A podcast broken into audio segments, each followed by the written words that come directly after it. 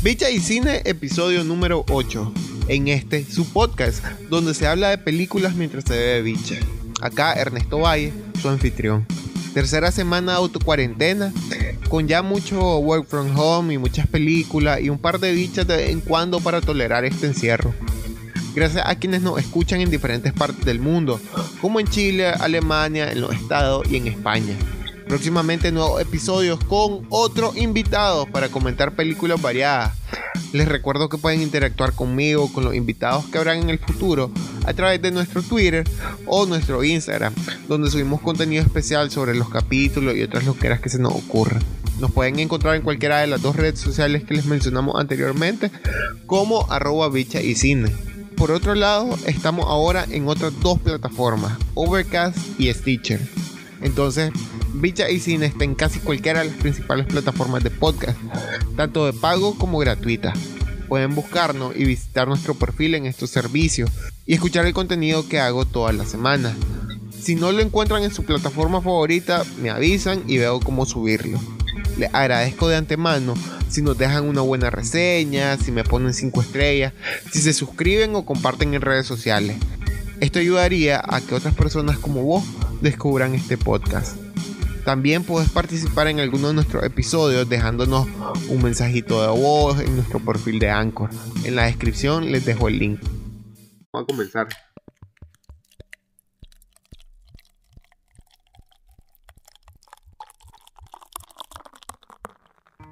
La película de la que hablaré esta semana es posiblemente el primer estreno grande, si se quiere, de este tiempo en cuarentena.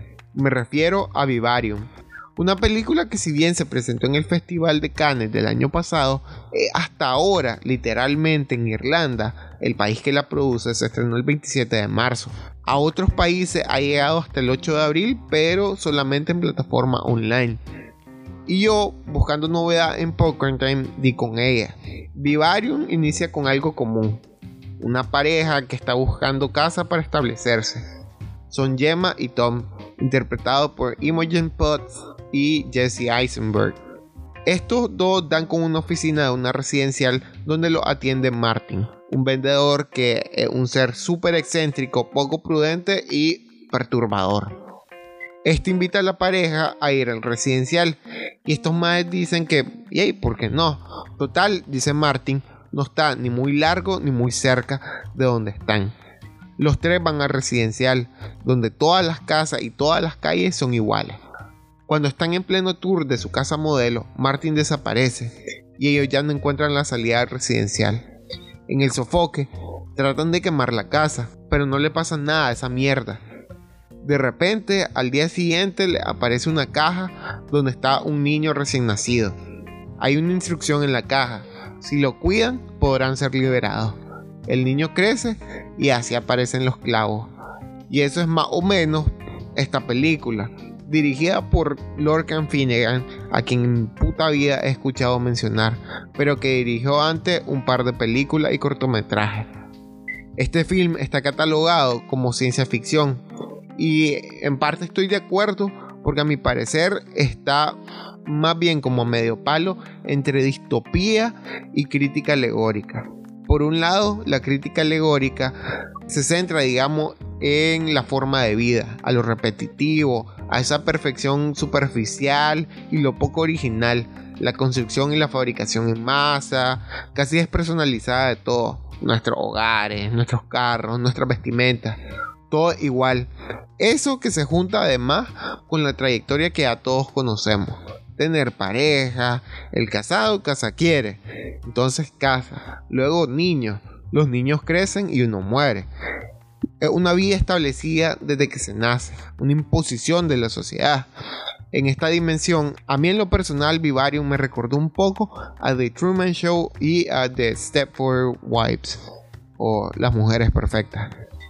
Ese juego del ideal, de la vida perfecta, pero que a la vez tiene algo de, de voyeur, de exhibicionismo. Por el otro lado, capaz un poco más obvio, la película puede ser leída, como les decía, como un distópico secuestro, como una abducción perversa y utilitaria del hombre por algo que se parece al hombre y vive entre nosotros. Sean reptilianos, sean aliens, sea el hombre oso cerdo de South Park. Sepa jugar realmente qué verga son. Pero esta película es algo así como un capítulo de Black Mirror de mayor duración, pero sin el componente de la tecnología. Tal como les comentaba cuando hablaba del faro, esta película se enmarca en eso que la crítica ha llamado terror minimalista.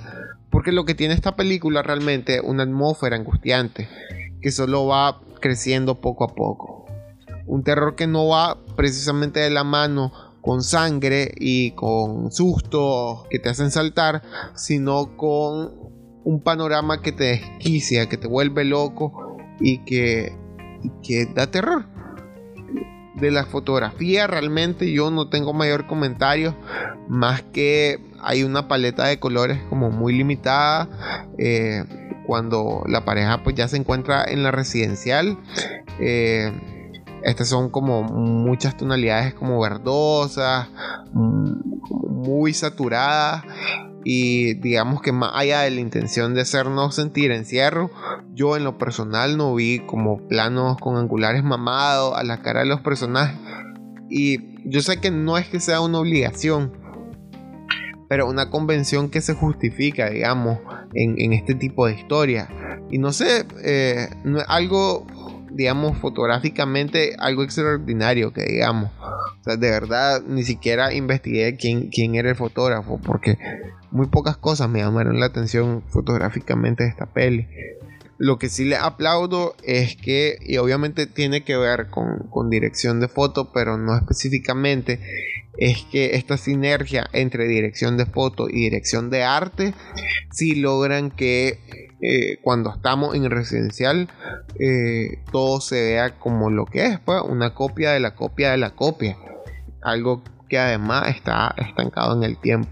Me llama un montón la atención como estos cielos que casi parecen pintados iguales y que hay una secuencia en la que Yema decía como ¿a qué se parece esa nube a una nube? Y esa otra nube a una nube. Entonces después ella cuenta como yo vengo de un lugar que las nubes tienen otra forma. ¿Qué es lo bueno de la película? Lo que a mí más me impactó viendo esta película es lo que les decía, pues una atmósfera eh, que se genera durante esta historia. Un desconcierto que sí funciona, pero que a la vez tenía que llegar a más allá y creo que se pasó hasta Granada con la última secuencia. Otra cosa que considero muy buena de la película, muy bien lograda, eh, el niño.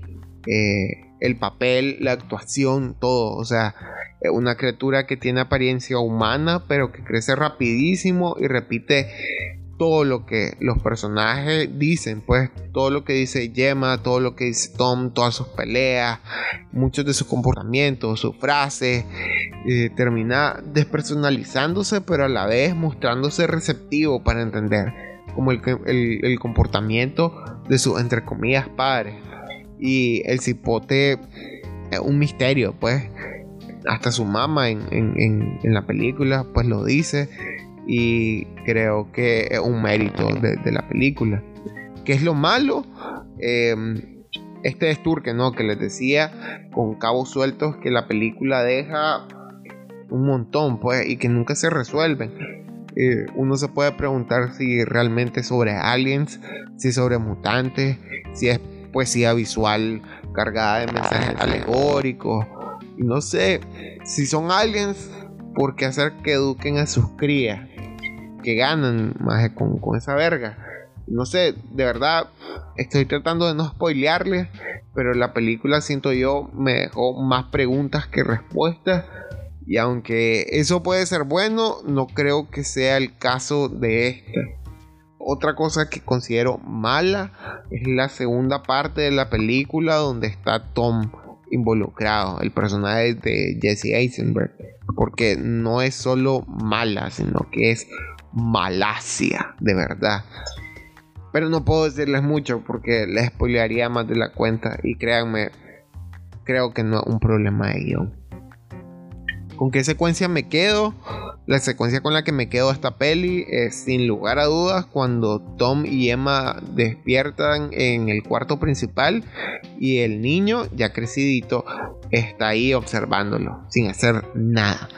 Creo que estos majes le preguntan como que qué quiere y el maje comienza a imitarlo como una pelea y para un niño me parece una actuación formidable y creo que en general esa secuencia transmite mucho desconcierto, aunque en general eso digamos que está presente en muchas partes de la película, pero creo que esa secuencia como tal es un gran acierto.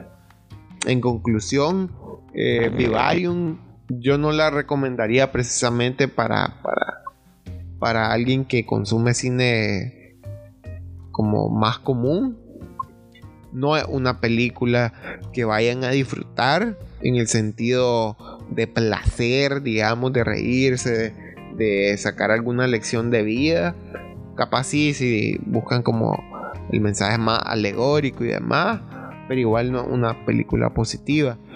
Yo creo que lo curioso de esta película, sobre todo, tiene que ver con el tema de que cuando fue presentada en Cannes, significaba otra cosa y el contexto ahorita le está dando como otra lectura, ¿no? El tema de, cómo es vivir encerrado en un lugar que suena como cuarentena, ¿no? Y, eso le da como, como una nueva eh, connotación, un nuevo nivel, si se quiere, como más crítico que se le puede dar a la película. Yo creo que eso realmente vale mucha verga, pues, porque la película debería valerse más allá de su contexto pero eh, ha generado como este tipo de conversaciones. Creo que una película que para alguien que le gusta como una cuestión como más terrorífica, como una cuestión como más contemplativa y que genera dudas, puede encontrar un buen rato. Pues además una película de, un de una hora 45 minutos, pues entonces eh, no, no es como que van a desperdiciar su vida siendo partícipes de esta, de esta película.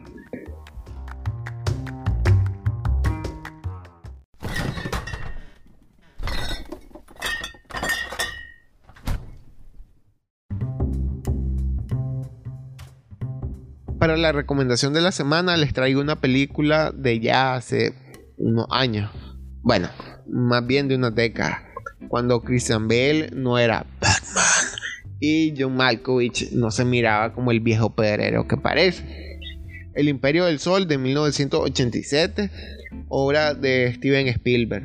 Dos horas y media de una adaptación de una novela con el mismo nombre de 1984 del escritor inglés eh, J.G. Ballard o Ballard, no sé.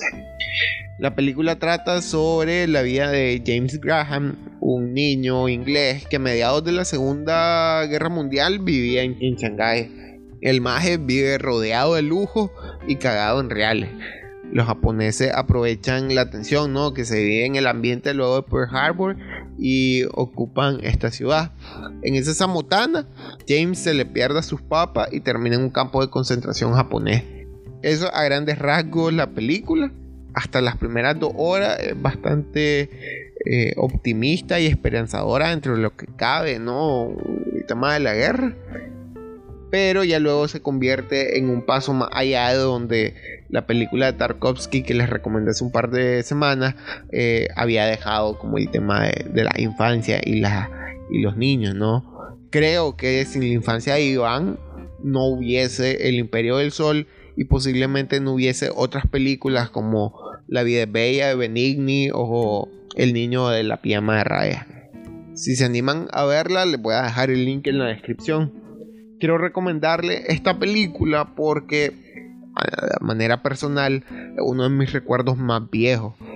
Y una secuencia que me, que me caló como muy fuerte en ese momento eh, este niño que corre en un lugar desolado por la guerra contento porque tiene una papa y gusanos pues para comer tendría yo no sé como como 8 años y yo realmente no entendía cabalidad como, como el peso de esta de esta secuencia. Pero anduve como esa secuencia en la cabeza durante un montón de tiempo, casi, no sé, dos décadas tal vez. Y hace poco tuiteé que Que si alguien me podía ayudar con, con descubrir cuál era esta película. Total, que un amigo del P me escribió para decirme que él sabía cuál era, me dio el nombre y me puse a verla y fue, fue como significativo, como, como encontrarla, verla, la disfruté un montón. Eh, creo que, que una muy buena película y esa sí se las recomiendo para que la disfruten porque eh, se goza realmente, se ríe, se llora, se vive como, como a pues, la experiencia. Eh, y no sé, capaz si vos andás en esto mismo y no sé, capaz mis seguidores y yo te podemos ayudar como a descubrir alguna película si, si, si no sabes cómo se llama, mandanos la, descripción y, pues te ayudamos. Y nada, eso.